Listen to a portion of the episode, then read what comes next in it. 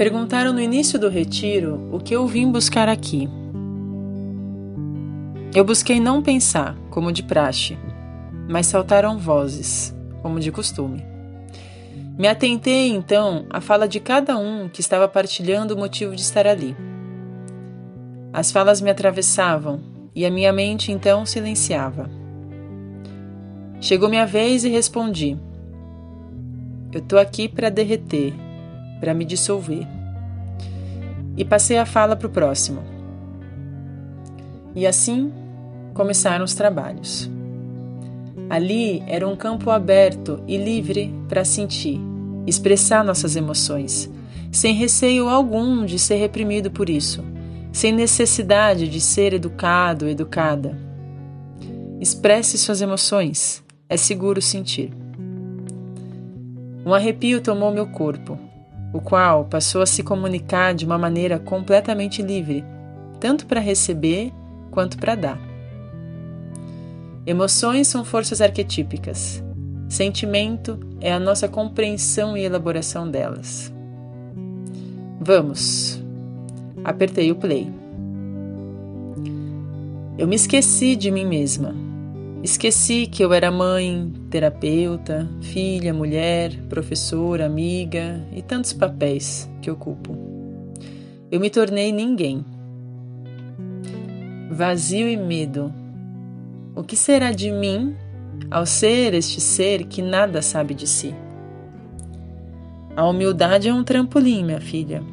Sussurravam no meu pé do meu ouvido. Tremi de medo, liberei ele e entrei no nada. Ao ser ninguém, eu pude ser todas. Eu estava na maca deitada e o meu corpo doía muito. E não era apenas corporal a dor, era uma dor antes nunca sentida, uma dor da alma que rasga o corpo. E a dor do corpo era do corte, mas as pancadas estavam na alma. Eu uivei, gritei, berrei, chorei, o meu corpo estava reagindo. As imagens estavam claras na minha mente que processava toda a experiência. E eu não estava sozinha. O terapeuta estava bem ao meu lado, me incentivando a compartilhar com ele o que, que eu estava vendo. Amanda, me conta o que você está vendo, dizia ele, que conseguia me acompanhar nas minhas visualizações. E então eu comecei a narrar com a voz fraca e trêmula. Eu estou numa floresta escura. A minha maçã do rosto dói muito. Bateram aqui em mim. Eu estou desfigurada. Bateram no meu rosto, deformaram meu rosto. Dói demais. É muito triste. Eu sou muito velha. Quem são eles? me perguntou. Eles me expulsaram da comunidade, se voltaram contra mim. Eu fui julgada por todos como um perigo. Eles bateram em mim, eles me deformaram. Eu moro sozinha, isolada, na floresta. Lapsos corporais e emocionais ocorriam entre as falas. Era difícil relatar, mas era essencial. E o terapeuta estava me guiando num caminho que eu estava sendo convocada a percorrer e que eu não podia estacionar na dor da minha miserável existência. Assim como a corrente de energia que emergia das memórias do meu corpo me levava para a dor, ela imediatamente me conduziu para minha raiva de ter passado por aquilo, a qual imediatamente me conectou à minha força e poder. E não era a minha raiva, e não era apenas a minha força e o meu poder, mas de todas as mulheres ancestrais e conterrâneas. Era muito e era avassalador. E a voz falava firme: Você é imensa, vai. Meu corpo se moveu em direção aos inimigos que acabaram comigo por eu simbolizar o fim deles. Mas eu não morri e eu matei eles. Apunhalei uma faca e regozijei com o sangue derramado. E eu emergi. eu subi o meu corpo e mostrei o tamanho que somos nós. E que se tem algo de que eles têm medo, é de nós. É da nossa força. Eu venci essa batalha. Por mim. Por todas. Eu nunca me senti tão poderosa. Eu nunca havia sentido isso. A imensidão do poder, o qual me despertou a beleza, o amor, a união. Eu não fui para o abuso do poder, pois eu já fui muito abusada por exatamente não permitirem que eu chegasse perto dele. Hoje ele está em mim, pois esse arquétipo está vivo em mim, assim como ele está vivo em você, mulher. Eu permiti que o mito se constelasse em mim, sem saber. Isso trouxe destruição para mim em diversos níveis, mas eu nunca estive tão próxima de uma luminosa verdade. Jess, eu te agradeço por não ter sentido medo de mim. Você permitiu que muitas perdessem o medo de si mesmas. Amanda, agora dá licença que você precisa passar. Não se acanhe, e se a pedra vier na sua direção, você já não esconde mais a sua espada. A história não termina por aí, mas quem disse que eu vou entregar esse mito completo? Símbolo é para ser vivido, assim como mito. Mitos são encenações arquetípicas. E eu vivi um teatro nesses dias de retiro. O mais real de todos. Não é à toa que teatro e mitologia são cernes da cultura grega. E dessa cultura que tanto admirava a egípcia. Essa que me guiou no início demonstrando que por operações alquímicas eu passaria. Eu derreti e dissolvi, para poder depois juntar todas nós em mim. Eu sou Amanda Sérvulo e esse é o podcast Diário da Sacerdotisa.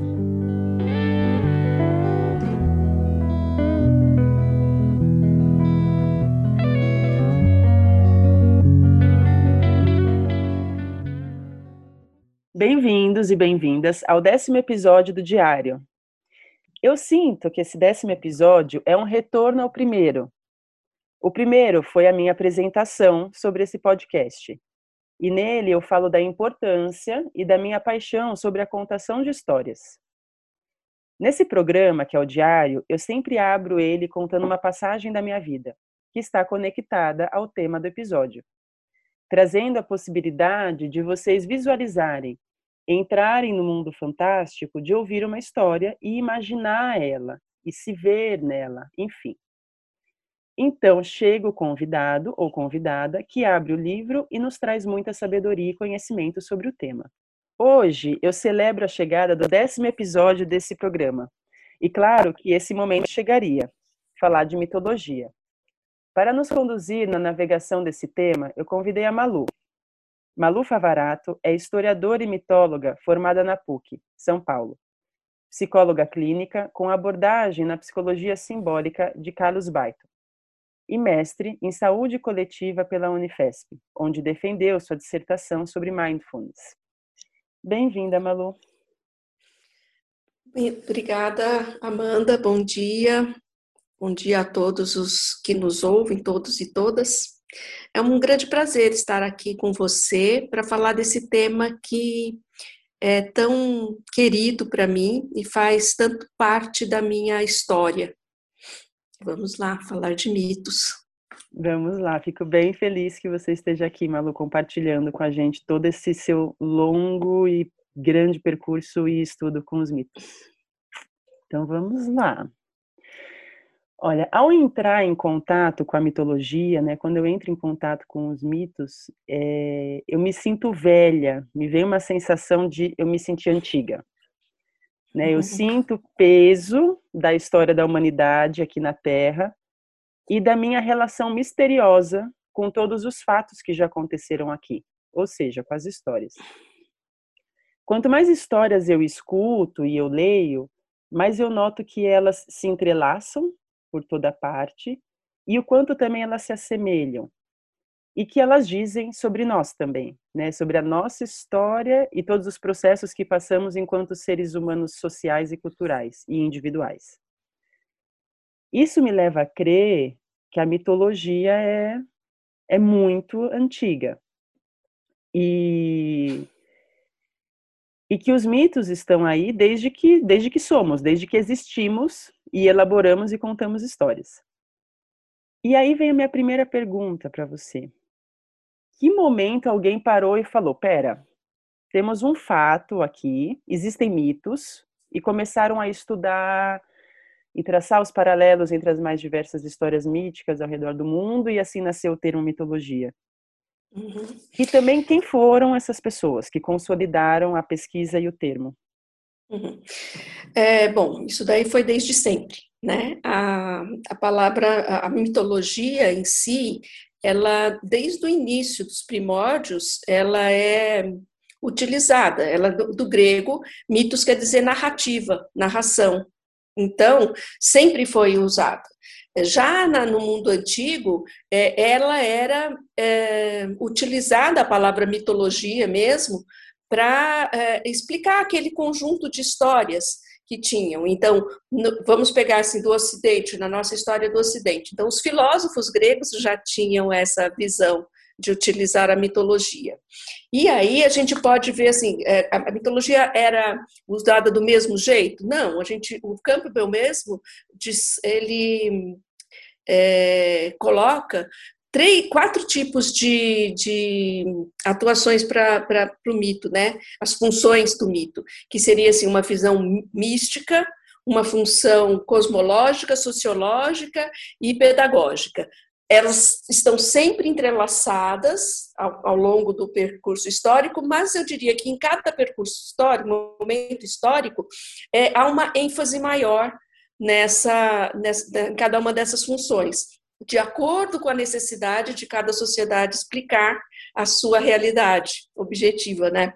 Então, assim, por exemplo, na quando a gente pensa na Grécia clássica, no período de ouro dos filósofos, ali a gente está vendo basicamente uma visão sociológica, onde a moral daquele povo, a religião daquele povo, os costumes, a ética, os valores estão moldados dentro do pensamento mitológico, das narrativas que o povo grego tinha a respeito da sua própria é, história e da sua própria relação com, com o mundo, né? Então, assim, sempre existiram esse pensamento sempre foi, de uma maneira ou de outra, sempre foi pensado nisso. Agora, eu acho legal a gente pegar e, e, deixar assim para o nosso mundo agora, nosso contexto, é, e aí dentro de uma visão mais é, psicológica, que é onde eu atuo mais, né? Porque sempre também tiveram filósofos, pensadores, pesquisadores que trabalham é, literatura o pessoal da literatura trabalha demais em cima de, de mitos, como construção de narrativas, né? Antropólogos.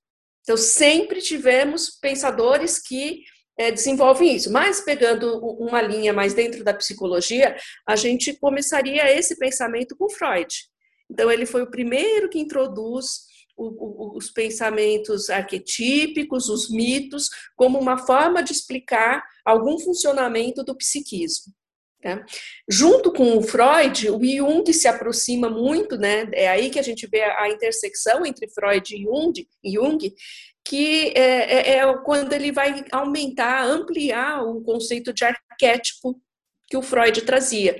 E isso foi em 1919, um dos primeiros textos que o Jung sintetiza o que para ele, Jung, é, é o arquétipo e como isso acontece dentro da psicodinâmica do, do ser humano.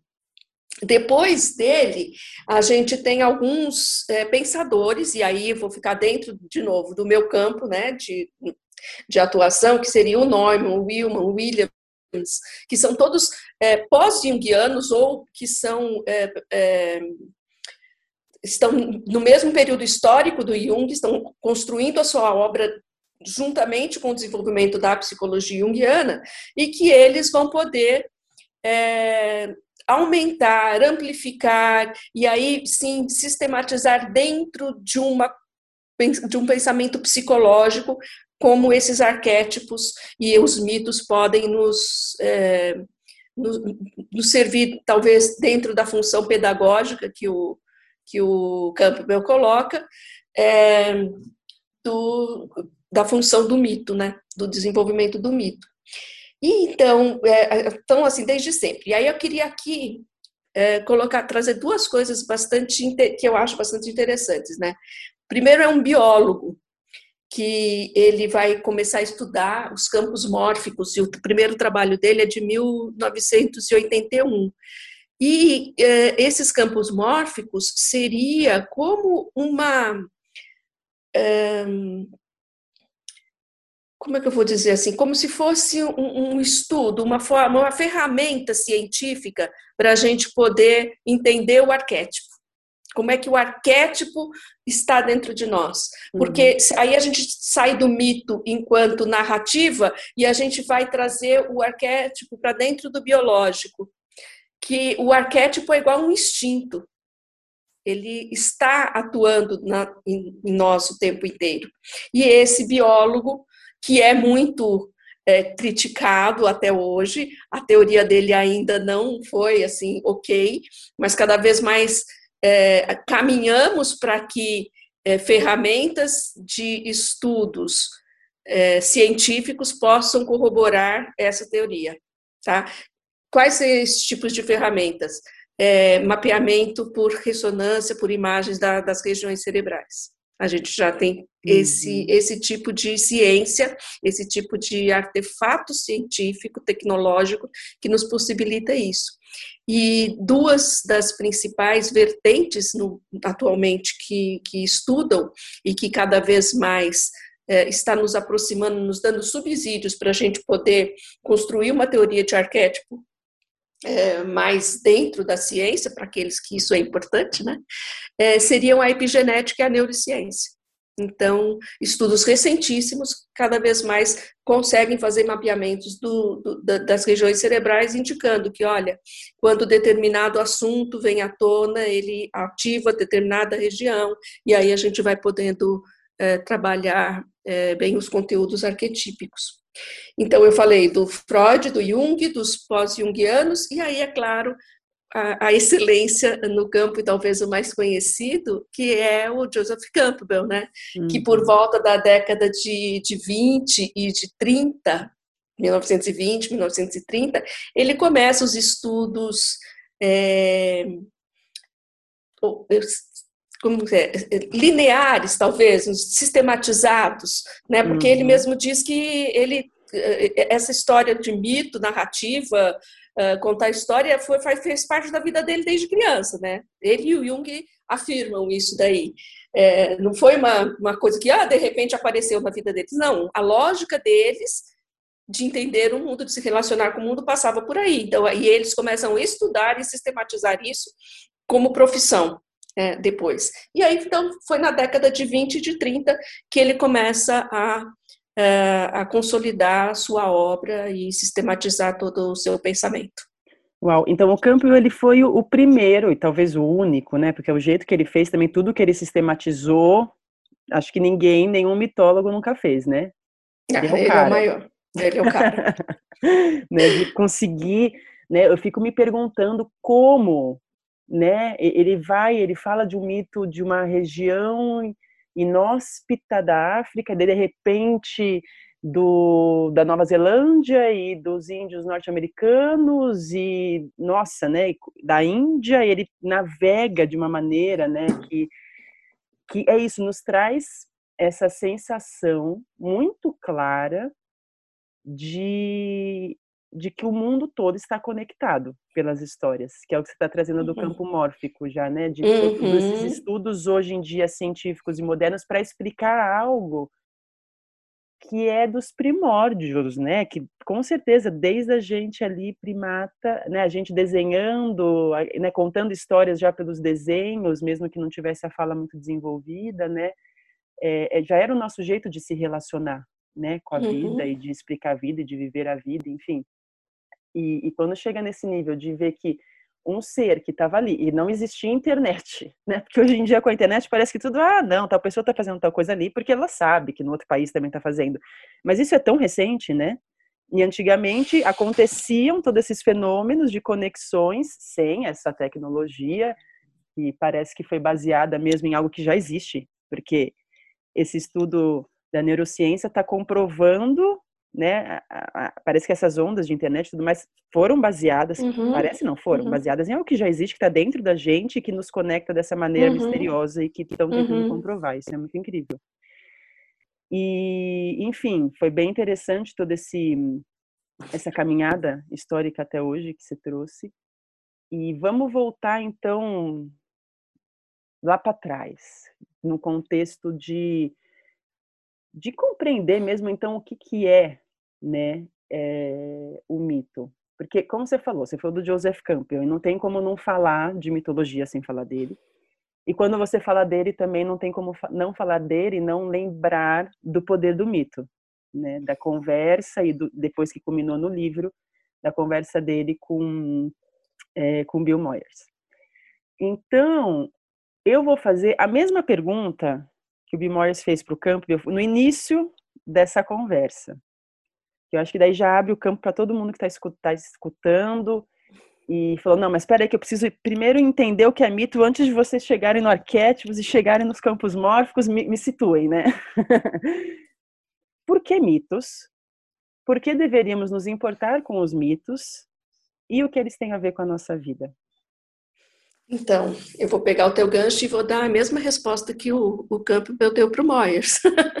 Quer dizer, não, tudo bem, você não precisa se importar com mitos, viva a sua vida. O que, que o mito vai dizer para você se ele não te diz nada a respeito? Só porque alguém falou que é importante, você vai ter que se dedicar agora a estudar mito? Não, viva a sua vida. Até que vai chegar um momento em que uma busca interna vai fazer sentido, vai te levar que é um chamado interno. E aí, o mito talvez passe a ter significado para você. E nesse momento, então, as narrativas vão é, começar a se entregar, entregar integrar é, a sua história, ao que você está vivenciando, é, explicar a sua subjetividade de uma maneira como nada mais pode explicar. É nesse momento, então, que o estudo do mito começa a fazer sentido. Senão, ele é simplesmente uma história gostosa de ser ouvida, uma narrativa repleta, riquíssima, né? mas que não tem um significado interno, subjetivo. É hum. É quando ele Isso começa, é quando ele, ele responde a esse chamado interno, ele faz é, sentido para a sua subjetividade, é que então a gente tem uma, uh, um, um significado diferente para o mito, para estudo da mitologia, para o conhecimento da mitologia. Então, essa sua fala já deixa muito clara a diferença entre simplesmente uma história e um mito. Uhum. Porque uma história, enfim, pode falar. Então, o, o, mito, na verdade, a palavra mito em grego quer dizer narrativa. Então, dessa maneira, a gente pode pensar que qualquer narrativa que tenha é, seres sobrenaturais pode ser uma narrativa mitológica. Então, vamos trazer assim: hoje em dia, uma das principais narrativas que a gente pode associar ao mito, uma mitologia, são extraterrestres. Uhum.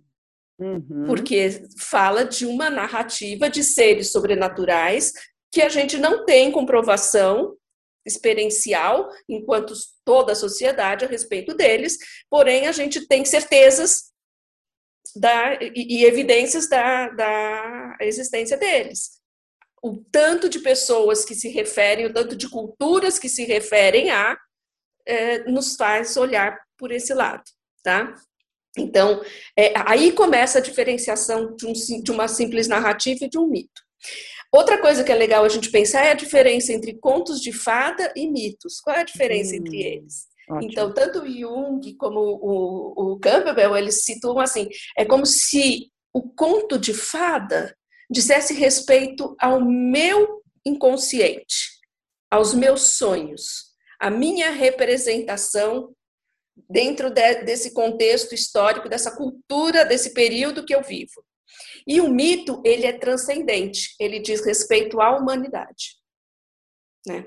Quando você fala que é, da obra do Campbell, como é que ele foi pegando é, de um índio americano e de repente lá no, no Oriente uma narrativa hindu, a grande sacada do Campbell foi justamente ele perceber o que ele chama de monomito. Ele percebe é, que assim, ó, não importa qual o lugar onde você se desenvolveu, você vai ter um tema comum. Embora a palavra utilizada, o, talvez o símbolo é, utilizado naquele lugar seja diferente, o conteúdo é o mesmo. Então, é, se a gente está numa região que, que tem calor, é, a gente pode ter um determinado símbolo que tem a ver com é, um, lugar quente. Se a gente está num lugar que tem neve, a gente pode ter um determinado símbolo que tem a ver com frio, mas a essência desses dois símbolos podem se encontrar. E é isso que ele começa a perceber na, do, do, comparado de, de, de, religiões e mitologias. Esse foi o grande, o grande trabalho do Campbell. E nenhum outro se dedicou e conseguiu sistematizar como ele, porque ele foi estudando, ele era ele era é, formado em literatura. Uhum.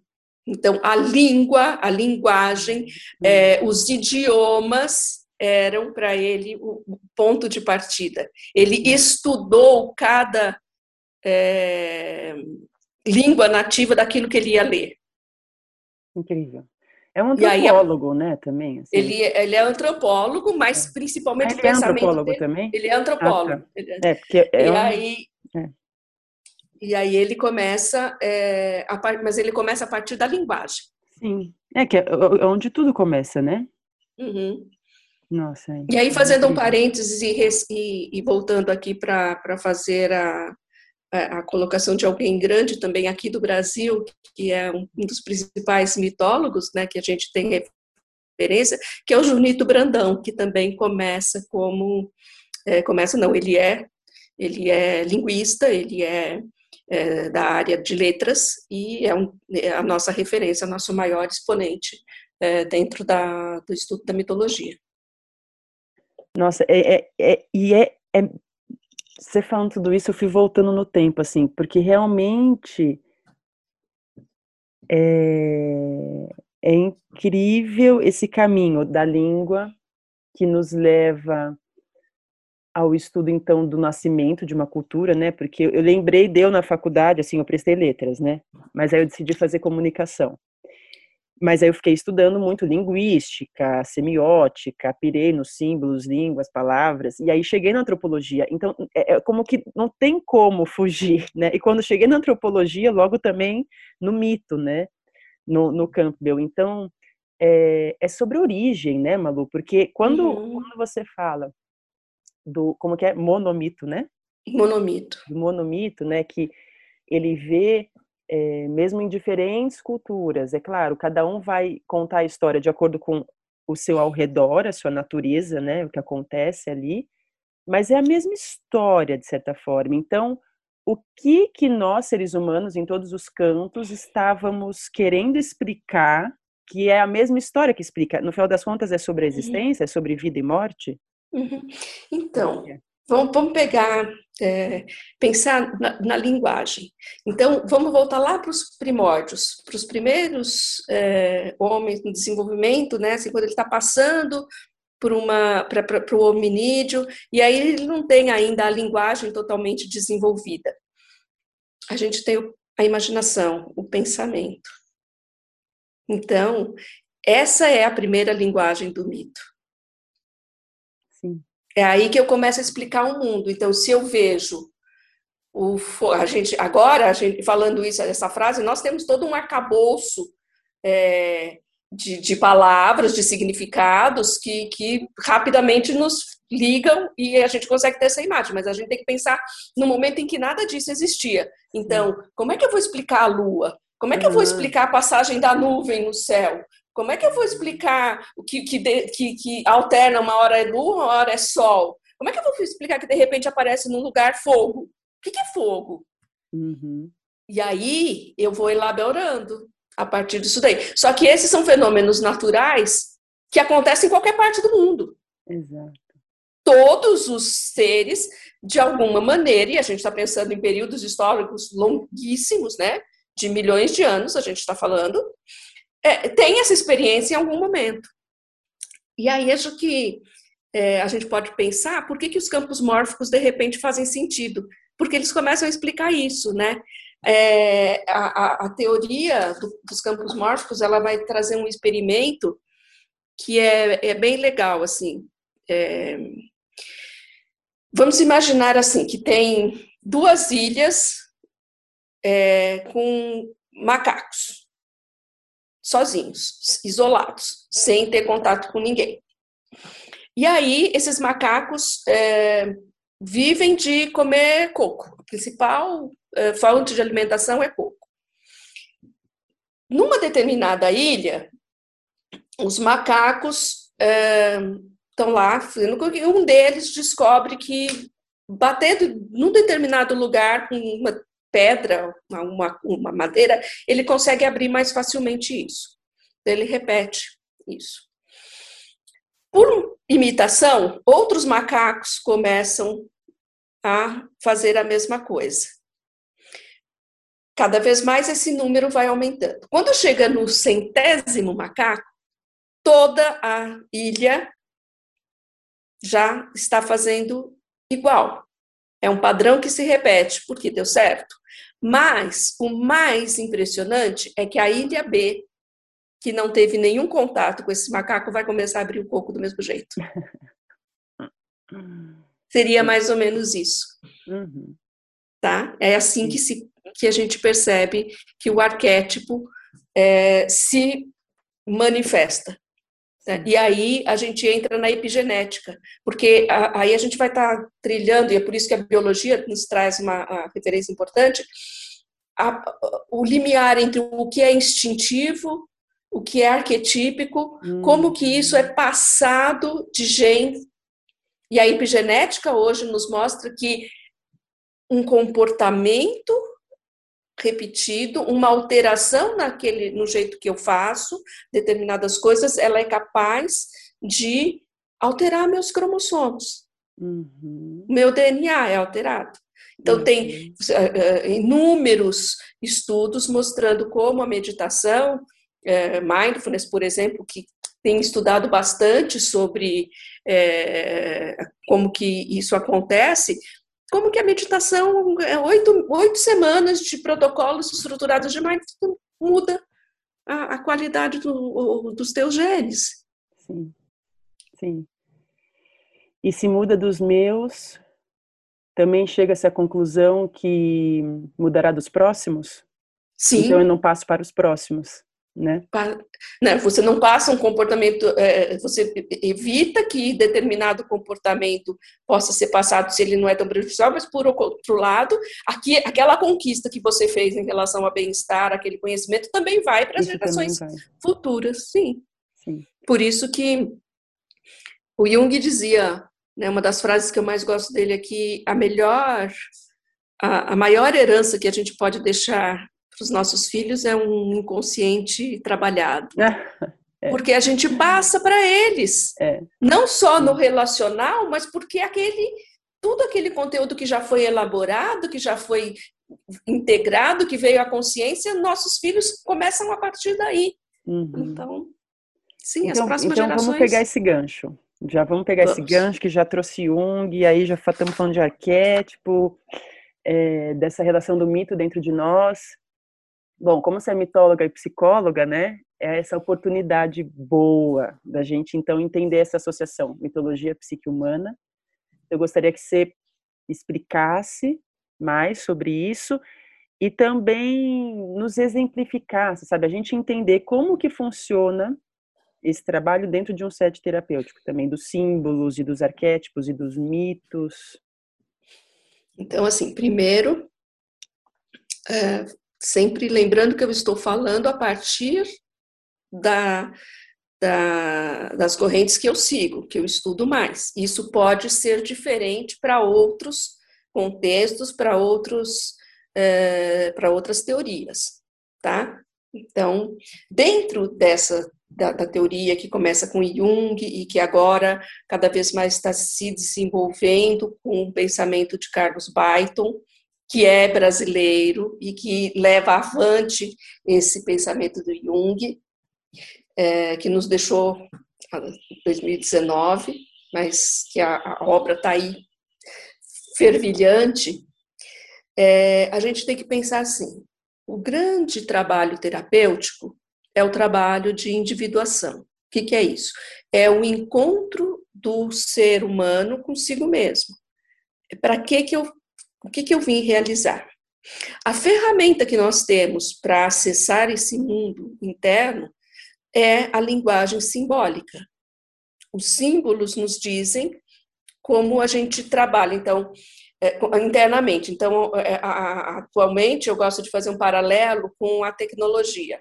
Se eu tenho um, um Macintosh e se eu tenho um Windows, os dois são aparelhos tecnológicos, eu posso ter dois é, PCs, mas eles não vão conversar entre si. Então, a linguagem que eu tenho para acessar depende do sistema que eu estou utilizando.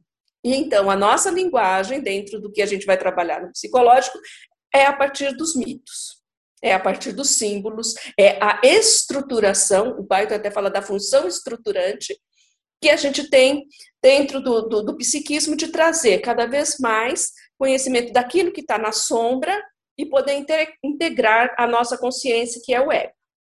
Então, basicamente, é, é, é a isso que se propõe um processo de análise, certo?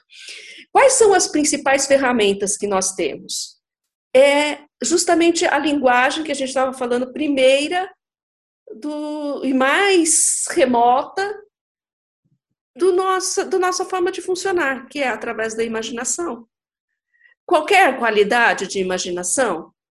Não, a imaginação que nos remete a, a nossa vivência interna. Então, é, na psicologia junguiana, nós temos a imaginação ativa, que, por exemplo, você revive os seus sonhos, você relembra e a partir disso você pode, como se você entrasse dentro desse sonho e, visse as possibilidades. E é isso que, que vai causando a integração, possibilitando esse ego poder integrar uh, a, os seus conteúdos internos.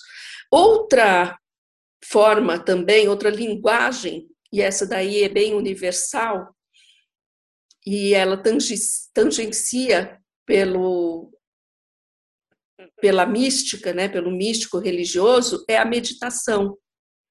A meditação, quando eu olho para mim mesmo, para dentro de mim mesmo, eu tenho possibilidade de olhar, é, integrar, alcançar, vislumbrar é, esse eu. Ou, ou todas essas partes do eu, ou cada parte do, desse eu em determinados momentos.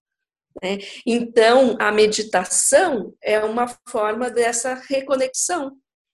E são esses os instrumentos que a gente pode utilizar através da análise. Né? Pegando de novo o, o Campbell, o que a gente poderia pensar é quando ele fala da jornada do herói. O que é a jornada do herói se não um processo terapêutico? Sim, sim. E o que, é o processo terapêutico se não é, olhar de uma maneira é, integrada o subjetivo e o objetivo da vida que cada um está vivendo? Uhum. Isso dá uma importância tão grande para a nossa vida, né? Isso dá a importância é. da nossa vida. Isso. Essa é por isso que eu falei no início, assim, quando você, por que, que você vai ter que se misturar, é, se dedicar a escutar mito, se não tem nada a ver para você?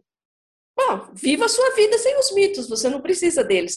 Quando você chega nesse ponto em que essa busca interna te levou, por exemplo, a um processo de análise, aí pode ser que o mito comece a fazer sentido para você. Sim, sim. É um processo também de é até difícil de explicar, né, Malu? Porque se viram chaves, se abrem portas, né? É um espelho, Sim. você vê aquele mito, você se vê, e de repente ele entra em você e mexe, né? É uma coisa muito linda mesmo. Então, é, aí o que mexe, é, é bem legal você trazer isso, porque aí a gente pode é, pensar um pouco na qualidade do arquétipo, né? Os arquétipos, é, a gente geralmente, principalmente é, nas últimas décadas, tornou-se muito popular falar Sim. em arquétipos, falar em deusas e falar e constelar arquétipo, vivenciar isso daí. E aí a gente acaba esvaziando o sentido da, da relação com o arquétipo, da relação com o sagrado. Por quê? Quando o arquétipo se constela, ele, por natureza, ele é de uma força muito grande. A definição de arquétipo, que é esse conteúdo arcaico dentro de nós, ele vem com a potência dos séculos, vamos colocar assim. Sim. E aí as pessoas vão procurando, achando que ah, elas vão ter uma. E aí vem uma coisa estrondosa na vida dela, passa como um tsunami. E a pessoa segue em frente sem a possibilidade de elaborar isso. Porque o arquétipo, ele é luminoso, que o Jung diz. O que, que é isso? Ele traz essa luz. Ele traz a luz da existência da humanidade consigo. E é isso que ele vai despertar dentro de cada um de nós. É necessário um preparo, é necessário que esse ego esteja fortalecido para poder travar essa aproximação com o arquétipo, senão ele é consumido por ele. E é isso que a gente está vendo a nossa sociedade reproduzir, porque vai lá, faz, é, é, é, é encarna ou aflora é, uma vivência arquetípica e depois não dá conta. Depois isso se perde. Essa pessoa adoece. Porque essa personalidade não está pronta para essa luminosidade. A luminosidade quer dizer aproximar do sagrado. Toda vez que a gente está pensando em arquétipo, a gente está pensando naquela parte da, da nossa existência que ela é única, que ela é sagrada, não no sentido religioso do sagrado, que é aquele que é distante de mim, mas no sentido da essência daquilo que não pode ser corrompido, daquilo que não pode ser negligenciado, porque ele é o ponto vital da existência do, do uhum. ser. Uhum. E é, é, é, com essa visão que a gente deve se aproximar do, do arquétipo, senão a gente é consumido por ele. O arquétipo é potência. É mesmo, eu sei. Tô arrepiando aqui, só arrepiando de lembrar. É, é muita potência e,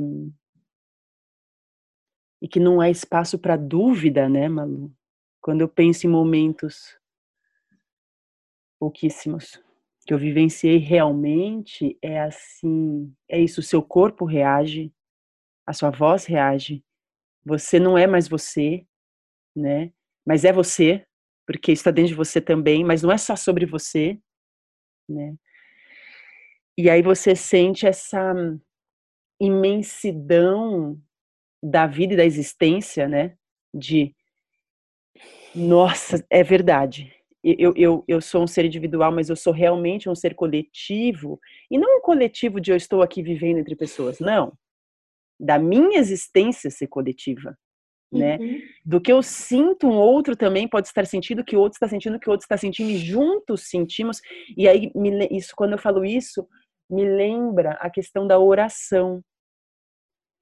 É, eu tenho uma avó, minha avó Norma, que já foi, quem escuta o podcast, é a avó da homeopatia. E ela era católica.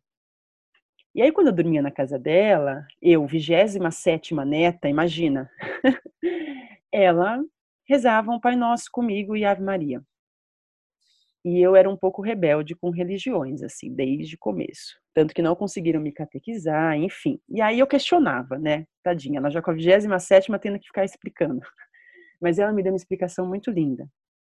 Uma vez eu falei, vó, mas por que que eu preciso rezar isso? E eu, eu não entendo isso que eu tô falando. Eu não entendo essas palavras. Isso para mim não faz sentido. Isso para mim não, sabe? Não, eu só tô falando né? É, e ela falou assim, filha, quando você está rezando, esse essa oração, várias pessoas ao mundo ao mesmo tempo estão. E aí, daí eu falei, nossa, tá. Aí eu já entendi, sabe? Uhum. É, então, é, é, é, um momento, é esse momento luminoso. Se eu estou ali mantrando essas palavras, mantrando, rezando, orando, eu não estou sozinha. É, é uma uhum. oração mundial, né? Assim, uhum. claro que em algumas regiões não, não, mas o cristianismo, uau, né? Bem difundido, né? Então, eu estou me conectando com outros seres que também estão rezando, então estamos rezando juntos e o quanto isso é forte. E aí não é mais um rezo meu sobre a minha vida, mas é sobre a terra, a gente está rezando juntos. Uhum.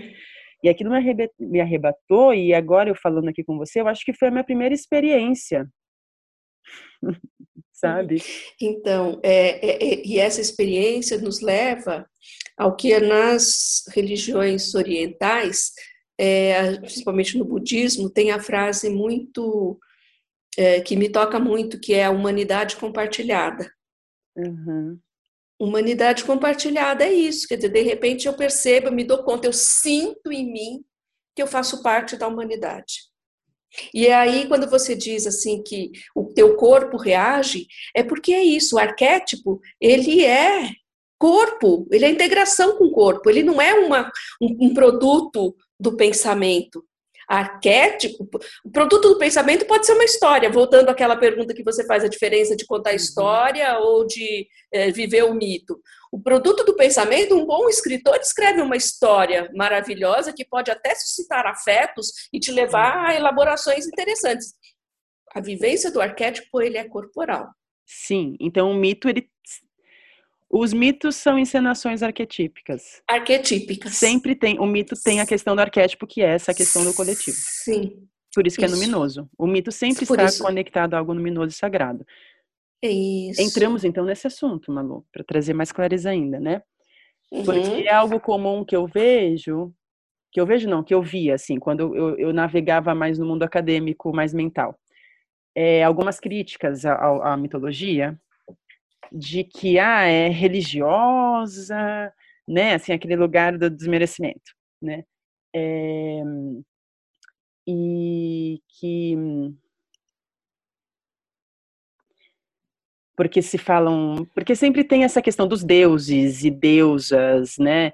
E, e ser e, e, esse tem essa conexão com o mundo sublime, espiritual, né? Então sempre ouvia um questionamento, né, da credibilidade deste estudo, né, e, e ao mesmo tempo uma relação de, ah, mitologia é uma maneira mais objetiva de se falar é, desse campo mais subjetivo, que é a espiritualidade e a religião. Então, eu já vi algumas confusões dessa, desse jeito, de, desse tipo, no mundo uhum. acadêmico.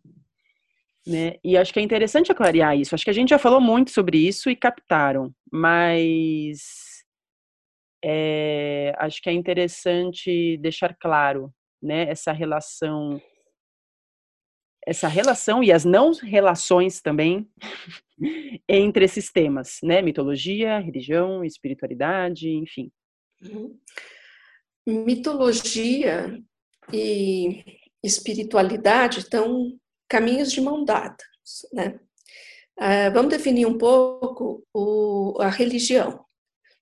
Tá? Então, a espiritualidade, a gente vai entender aqui como um aspecto, do mesmo jeito que a gente tem tato, olfato, audição, o gosto, é paladar, a gente tem uma função transcendente que seria a espiritualidade. Pode ser chamada do que você for, mas é, é, é nesse núcleo. É isso que te dá um eixo com algo interno, subjetivo, transcendente no sentido que transcende a esses cinco sentidos materiais e objetivos. Tá? É, aí vem a, a religião. Religião pode ser entendida de muitas maneiras. Então, é, se a gente pega a palavra religião, as principais, é, o principal consenso de religião é que vem do latim religare, te religa com o quê? Te faz aproximar de novo com o quê? Com esse interno, transcendente, luminoso. Tá? Isso é, é, é, essa essência não tem nada a ver com religião dogmática. O que uhum. nós costumamos lidar com diferentes religiões são dogmas, são sistemas estruturados com ritos para fazer determinadas uh, cerimônias. Todas as religiões dogmáticas, estruturadas, historicamente datadas, elas falam disso. Mas existe um religare que eu faço comigo mesmo, individual. Então, quando eu falo de mito, a gente está falando dessa parte interna, desse religare, então, nesse sentido, ele é religioso. Uh, no sentido das sociedades, por exemplo, na Grécia, essa era de, de fato a religião deles. Eles acreditavam, viviam, de um corpo de ritos, então, historicamente, naquele período, mitologia e religião caminhavam de uma maneira da religião dogmática. É, a Acho outra que talvez coisa... por isso que tem a confusão, né, Malu? Por isso Porque que tem a confusão. A mitologia grega é a mais difundida e famosa, e era a religião deles, então acho que deles. isso já... É, quando a gente estuda, aí, aí vem um pensamento, uma forma de ensinar história que é bem é, cartesiana, né? Porque você fala, ah, então, é, religião da, da civilização grega, mitologia. E aí para por aí, né? uhum. né? Não, não aprofunda. Então, então, acho que daí dá uma grande confusão mesmo. Mas aí tem um outro ponto que ele é mais polêmico. Então, quando eu falo no cristianismo, por exemplo, é, muitos é, estudiosos, teólogos é, do, do, do, do, cristianismo, eles vão questionar se o, o, o, a religião cristã ela é mitológica. Hum. Mas dentro desse sentido que a gente estuda, que a gente vê um mito, ela é mitológica. Quem é Cristo? Quem é esse ser que ele conseguiu se elaborar e se deixou essa, essa vida carnal e transcendeu aos céus através da ressurreição? Isso é mito. Uhum. E na, no, na história do monomito, na mitologia comparada, a gente vai encontrar isso em muitas outras lugares, desde sociedades primitivas até sociedades mais elaboradas. Mas a gente pode fazer um grande paralelo entre Jesus e Buda. Sim. Os dois se iluminaram. E, e um estudo comparado que eu acho incrível sobre Jesus, por exemplo, e, todo, e todos, outro, todos os outros seres, avatares que existiram ao redor do mundo, que têm uma, uma trajetória de vida parecida, é o estudo comparado da arte, né? Então, é, diversas artes de diversas, diversas pinturas, pintura de diversas regiões desses seres, sempre com um sol ao redor da cabeça, né? E eles vão uhum. comparando, enfim, não lembro de onde eu vi esse estudo, faz tempo, mas eu quero um estudo comparando todas essas esses seres e o Buda também tem essa imagem, né, do sol ao redor, uhum. que é da iluminação nele. Uhum. Muito interessante mesmo. É, então, e aí a gente é, não consegue, aí, isso, esse, esse símbolo é, dessa iluminação, dessa luz, e geralmente através do pensamento, porque é quando você, qual é o processo de iluminação? Quando você, através da consciência, consegue essa integração, uhum. consegue o contato com esse luminoso. Por isso que é luz, por isso que é iluminação. Tá? Então, voltando isso assim, então há uma diferença entre religião dogmática e mito, embora toda religião tenha um conteúdo mitológico em si. Sim, porque tá? eles têm os ritos, né? O rito é reatualizar. O que, que é o uhum. rito? Quando eu faço um rito, e aí é o que a sua avó te ensinou. É, se eu vou lá e falo que nem papagaio, faço o sinal da cruz, vou pegar uh, a, a, mais conhecida, né, na qual eu fui é, criada. É, eu não me digo católica atualmente, né, eu acho que eu sou mitóloga, estava pensando nisso ontem, e falei, qual é a tua religião? Eu acho que eu sou mitóloga. a mitologia é minha religião, mas enfim. Quando eu faço o sinal da cruz, por exemplo, se eu faço como um ato mecânico, isso não me diz nada. Mas se eu vivencio esse rito de fazer o sinal da cruz sabendo que eu estou falando em nome do Pai, do Filho, do Espírito Santo, e que isso está em mim, e que isso me conecta com o maior, eu posso alcançar o luminoso. Que foi o teu entendimento quando você estava rezando, quando criança, que aí você se sentiu conectada com o todo. Uhum. Uhum. Tá? Então, rito quer dizer reatualizar. Reatualizar o quê? Reatualizar, trazer para o presente todo aquele conhecimento do passado que os nossos ancestrais uhum. já vivenciaram. Ai, e aí eu vivo isso no momento presente. E aí é por isso que o estudo de mindfulness me chamou a atenção. Porque mindfulness é a atenção plena no momento presente, toda vez que eu estou vivendo no momento presente, sem estar de uma maneira automática vivenciando aquilo, eu estou vivendo o sagrado.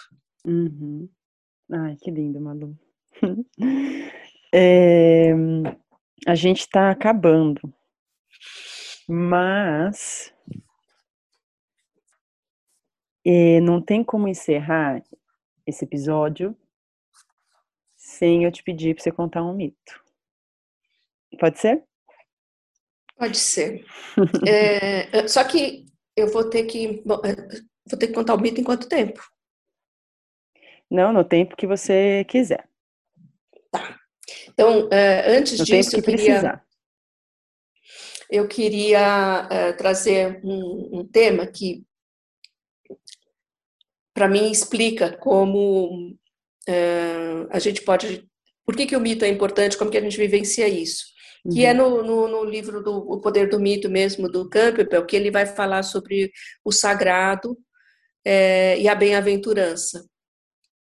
Ali ele explica passo a passo para quem quiser depois ler esse capítulo para poder entender melhor o, o, o que cada uma parte desse mito que eu vou contar em seguida, né?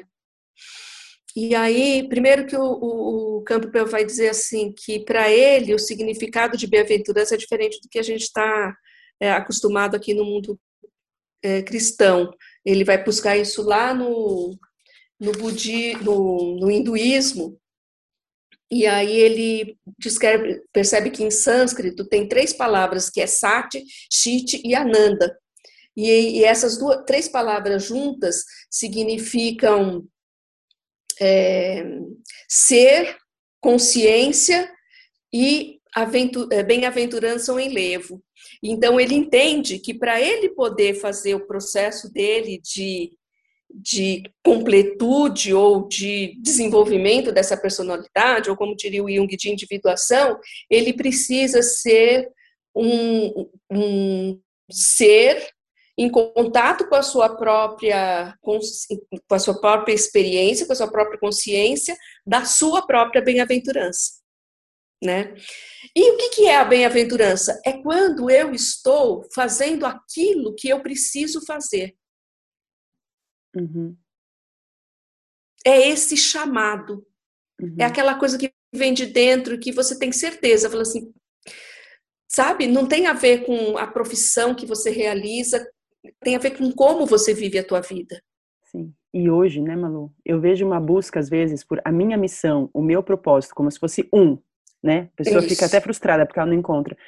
Tem até um grande e amplo, mas que talvez a gente não precisa descobrir. Mas o que é hoje? O que hoje uhum. você está sendo chamado para fazer? Para viver, né? para fazer. E, é, mas isso tem uma integridade com o teu self, com o teu uhum. eu. Cada um desse hoje que é chamado para fazer é parte da construção desse todo, dessa Sim. tua obra, né? Sim. Que até o Cortella fala, qual é a tua obra uhum. na, na vida? É, é, isso, é disso que se refere. Para que, que eu vim realizar aqui? O que, que eu quero deixar como a minha história? O que, que meu ser precisa que seja realizado? Então, esse é o grande chamado, né? E eu só consigo fazer esse chamado quando eu passo pelo sacrifício que, que é o sacrifício? Nas, nas, nos mitos, nas histórias, nas lendas, todo herói tem uma parte de que se sacrifica. Uhum. É tudo. Ele tem que perder alguma coisa, ele tem que. É, é, quase morre, chega ao, é. ao ponto da, da vida né, extremo, como o sacrifício do herói. E assim, é simplesmente eu deixar que esses lados sombrios da minha personalidade simplesmente é ótimo, né? Assim, é como se é, você tem que deixar que esses lados sombrios, não sombrios no sentido não de valorativo bom ou mal, mas no sentido de não integrado, de não consciente, de que não veio ainda à luz, parar de dominar a minha a minha personalidade, parar de dominar o meu ego, para que eu possa me conectar àquilo que eu realmente preciso fazer enquanto self. E isso é um sacrifício gigantesco, você abrir mão desse controle, tá? Uhum. Então, é, esse tema é lindíssimo, é, é, o que eu mais gosto de viver, de contar e de falar, mas por hoje a gente vai deixar dentro desse, de, dessas palavras. E aí ele nos coloca na jornada do herói, porque é, viver essa, esse é, sacrifício em busca da aventurança, da bem-aventurança, ou do nosso enlevo, ele vai nos levar a uma jornada arquetípica, que é a jornada do herói, que é como eu trabalho isso dentro de mim mesmo. Então, eu vou sair do mundo externo, eu vou receber um chamado, eu vou passar por todas as provações, eu vou mergulhar no meu mundo interior, eu vou passar por uma série de provações e eu vou emergir, que é o retorno do herói, de novo para poder atuar nesse mundo externo uma, de uma maneira diferente. É isso. É, essa jornada ciclo do herói. Muitas vezes as pessoas param no meio do caminho, imaginando que é, depois que você conseguiu passar o primeiro obstáculo, é, tá tudo bem, tá tudo ok. Não, mas você precisa retornar. Não é viver lá dentro do, do luminoso a recompensa do herói. O herói precisa retornar, ele precisa ter estrutura suficiente para voltar e viver a vida que ele precisa viver externamente. Tá? E o que eu acho mais lindo nisso, nisso tudo é que em todo mito vai aparecer que você vai receber a ajuda necessária uhum. para fazer essa jornada. Uhum. E essa ajuda vai se manifestar das maneiras mais improváveis, impensadas, inesperadas. Basta que você tenha sutileza para perceber da onde está vindo a sua ajuda, da onde está vindo o teu instrumento. Muitas vezes é alguma coisa interna, muitas vezes é uma pessoa que vem como um catalisador e ajuda que aquele processo aconteça. Mas a jornada é sua. Então, dito isso, eu vou contar o mito da psique. A história de Eros e Psique é, provavelmente é uma das mais conhecidas. Tá? É, psique em grego tem duas, um, pode ser duas coisas, significados. Ela pode ser tanto borboleta, como pode ser alma. E, as, e os dois significados se entrelaçam, porque é, a borboleta é aquele animal que passa por um período de casulo, de, onde ela deixa de ser larva, ela entra, fica ali amórfica, ela fica paralisada e de repente ela renasce de uma outra forma. É a ressurreição que a gente estava falando anteriormente, né? E aí ela é uma ótima expressão do que pode ser a alma humana. E as transformações que a gente passa ao longo do, do, do nosso desenvolvimento. Muito bem. Então, agora, fora isso, a história romântica de Eros e Psique é uma das mais conhecidas é, de todos os tempos, né? Mas então vou, vou contar resumidamente a primeira parte do mito, porque o que eu quero dar mais ênfase é a parte é, é, final tá, desse mito.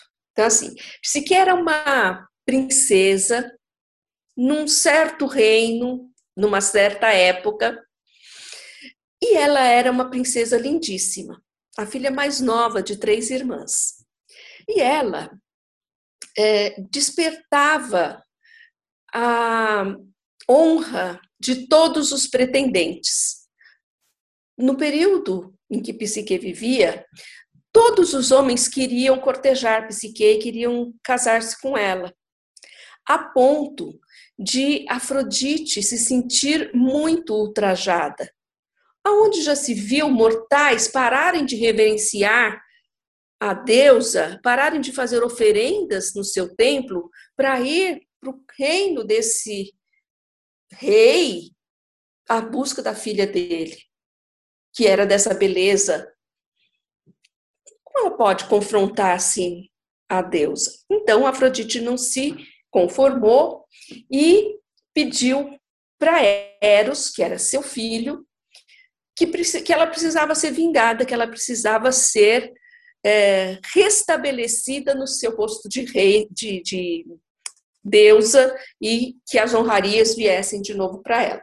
Então, o que a, a, a, Afrodite imaginou é que a psique teria que ser é, entregue para casar com um, um, um monstro, para que ela vivesse na própria pele o que é ser rejeitada. Então, o que, que o Eros faz? Ele tenta ir, tenta não, né? ele vai ao quarto da psique enquanto ela está dormindo e ele vai flechar a psique é, para que ela se apaixone e que ela tenha um amor não correspondido. Só que quando ele tá lá, ele fica tão, Eros é o deus do amor, ele fica tão deslumbrado com a beleza de Psique que acidentalmente ele se flecha também. E ele se apaixona pela Psique. A Afrodite eh, eh, corre o tempo, a, a Psique está ali, não, não, consegue casar com ninguém, o Eros está apaixonado pela Psique e a Afrodite está vivendo uh, no reino dela, que voltou a ser cultivado, cultuado pelos deuses, mas uh, os pais da psique não estão felizes e vão perguntar por que, que o reino dele não prospera, por que, que a filha não casa, e aí eles dizem que é, o, o, oráculo de, de Delfos, né, aconselha ele, falou assim, olha, você vai ter que entregar a psique para uma pra, como oferenda, como sacrifício para a deusa, porque ela uh, magoou essa deusa, ela desrespeitou, e a única forma de, de voltar ao equilíbrio é sacrificando a psique.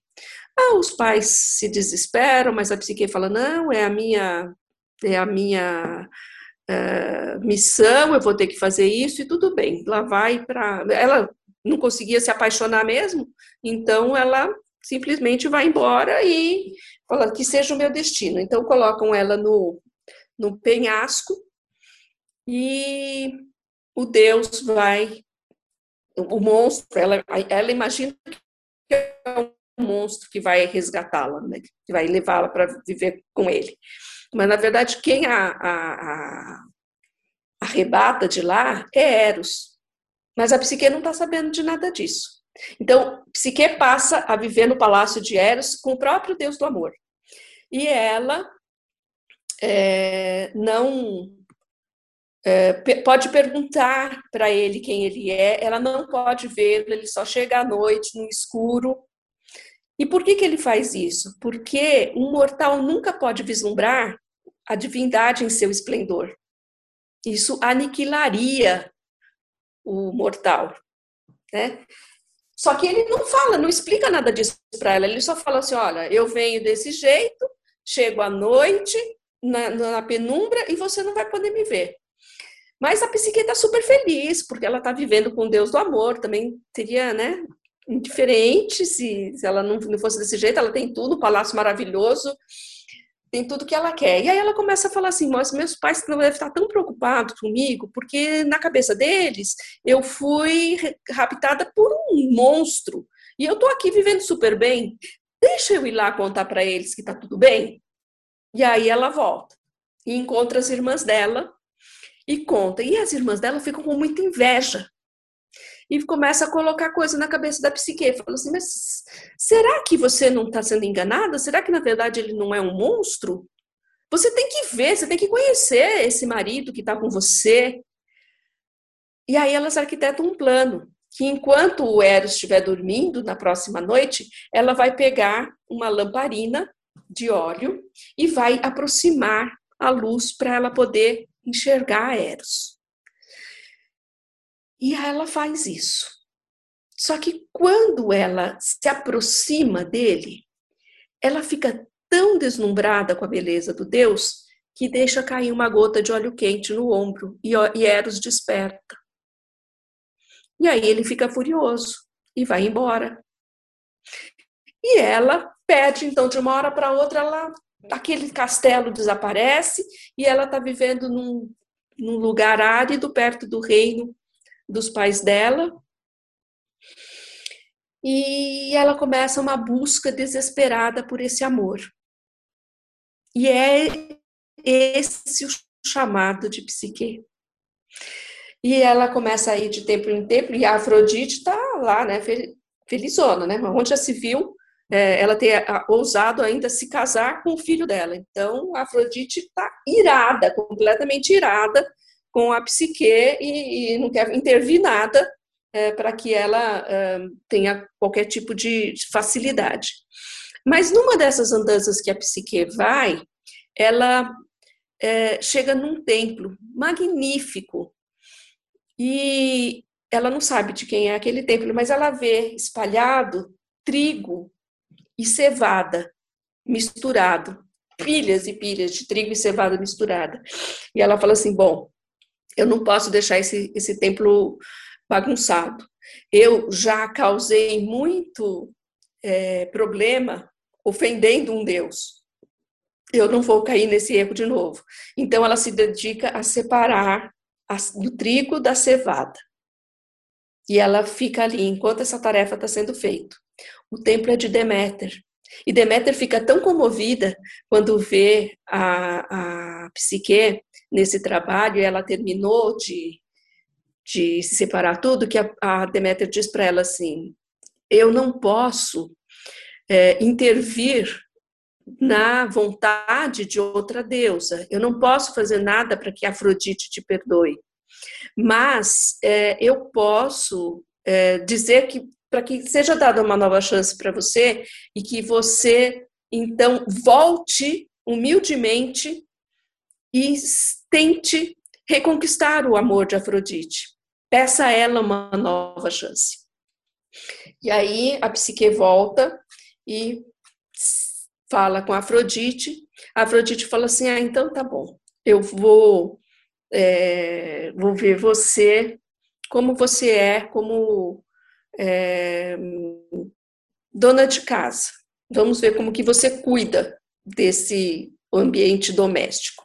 E manda a psique de novo para um lugar, um celeiro, aonde tem uma série de grãos misturados. Aí tem grão de trigo, de aveia, de feijão, de lentilha, de milho, de tudo que é coisa misturada, mas uma quantidade inacreditável. E ela fala assim: até a noite eu vou para o banquete dos deuses. Quando eu voltar, essa tarefa tem que estar tá terminada, porque senão você vai perder o amor da tua vida para sempre. A, a, a, a, Psique senta e chora, porque ela fala assim: é humanamente impossível fazer aquele trabalho no período que a Afrodite determinou, e a Afrodite sabia disso. Então, ela, e agora, o que, que eu vou fazer? Eros, que está acompanhando toda essa história, vê e fala para as formiguinhas. Vão lá e cada uma vai separar um determinado tipo de grão. E aí a, a psique vê aquilo e, a, e se permite ser ajudada pelas formigas. Quando a Afrodite volta, ela encontra é, tudo feito. E a Afrodite fica muito brava, fala assim: não, mas isso não é teu trabalho, eu tenho certeza que você recebeu ajuda. Mas tudo bem, ela não tinha colocado nenhum tipo de empecilho, falou que precisava estar tá feito o trabalho, o trabalho estava feito. Então, assim, mas então vamos fazer um outro teste. Tem é, numa ilha velocinos, né? É, e eles têm uma pele, um pelo, uma lã, é, que, velocinos seriam carneiros, né? Eles têm essa lã que é, elas são tão lindas e tão iluminadas que parece que elas são feitas de ouro.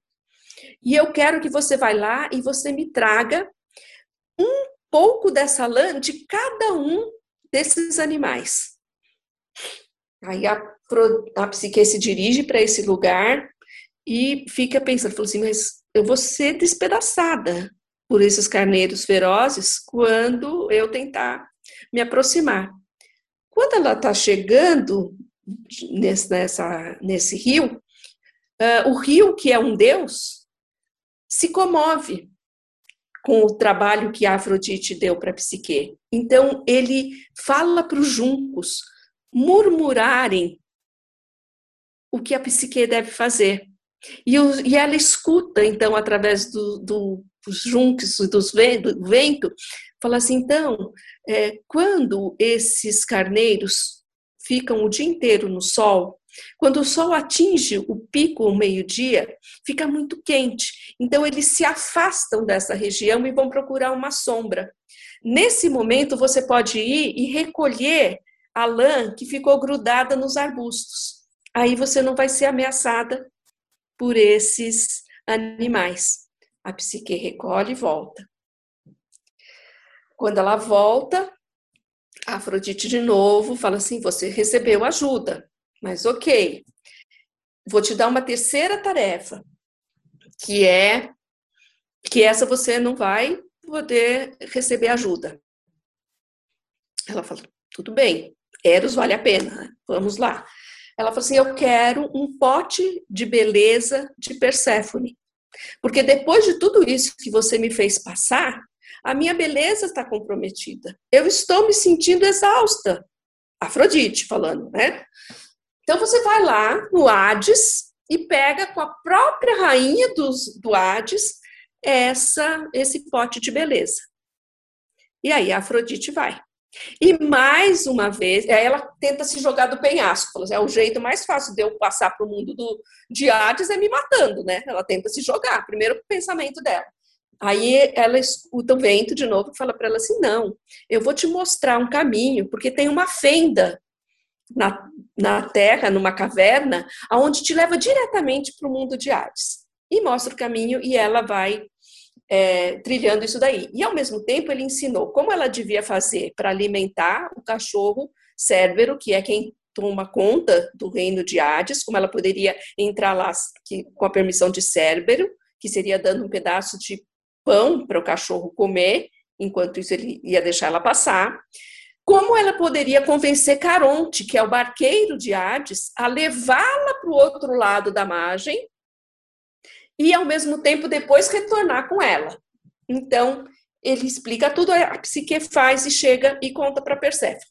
A Perséfone, vendo o, o esforço de psique de conseguir chegar até lá, a coragem dela ir até o mundo de Hades para cumprir a, a, a, o pedido de Afrodite, fala: ok, eu vou te dar esse esse pote de beleza que você quer. A psique rejeita o, um jantar com Perséfone e vai embora, levando o seu pote de beleza. De novo, ela alimenta Cérbero, de novo, ela fala com Caronte, ele transporta ela para o outro lado, e a psique está se dirigindo ao, ao templo de Afrodite para entregar o pote da beleza. Eis que no meio do caminho, ela começa a pensar: espera lá, se depois de tudo isso a Afrodite achou ela, que é a deusa da beleza, que a beleza dela estava comprometida e ela precisava desse creme de Perséfone para ficar mais bonita, eu, que sou uma supromortal, como é que eu vou poder encontrar Eros acabada, destruída desse jeito? Eu vou usar um pouco desse pote de beleza. E abre. E quando ela abre, é o, o sono da imortalidade. Ela adormece. Como se ela caísse de novo numa inconsciência.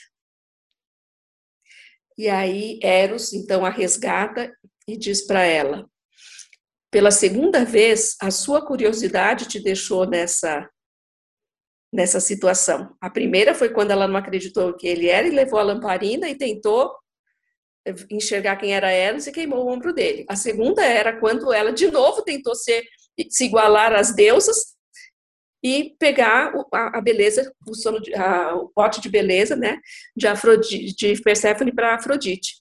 Aí ele fala assim, não, mas você tem que, que despertar e é, agora você tem que aprender. Mas o Eros estava muito apaixonado por ela, porque ele tinha se picado também com a, com, a, mesma flecha. Então, ele já tinha curado o ombro, ele já tinha curado as suas dores, e ele volta e fala assim: Não, eu quero ficar com você. Você tem que, que despertar para essa nova realidade.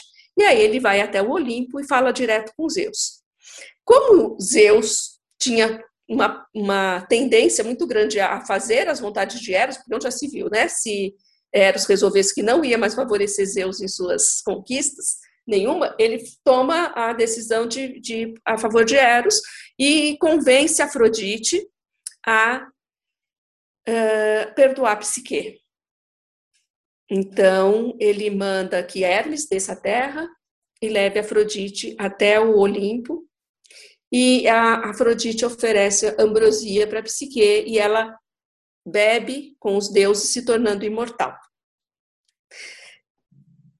Fim do nosso mito.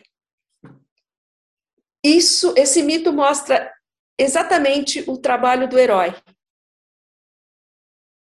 Exatamente assim, o momento em que a psique recebe o chamado, em que a psique passa todas as provações, em que a psique recebe a ajuda dos seres invisíveis e que a ajuda vem da onde não é esperada.